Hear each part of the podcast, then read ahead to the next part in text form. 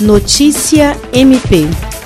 O Acre completou 58 anos de sua elevação à categoria de Estado nesta quinta-feira, 15 de junho. Representando o Ministério Público do Estado do Acre, a Procuradora-Geral de Justiça Cátia Rejane de Araújo Rodrigues participou do ato cívico-militar promovido pelo governo do Estado, uma cerimônia reservada no Centro Histórico da Gameleira, local que deu início à capital acriana. Em razão da pandemia do novo coronavírus, a solenidade contou apenas com a presença de autoridades, dentre elas o ministro interino da Saúde, general Eduardo Pazuello, a prefeita de Rio Branco Socorro Neri e o presidente da Assembleia Legislativa do Acre, Nicolau Júnior. Todos os protocolos de higiene e distanciamento físico foram cumpridos rigorosamente. O início do evento foi marcado com um minuto de silêncio em homenagem às famílias e vítimas da Covid-19 no Acre. No local, a Procuradora-Geral de Justiça falou sobre sobre a importância dessa data e sua representatividade, pois remete ao marco da autonomia política e administrativa do Estado, conquistada com muita luta e coragem. Jean Oliveira,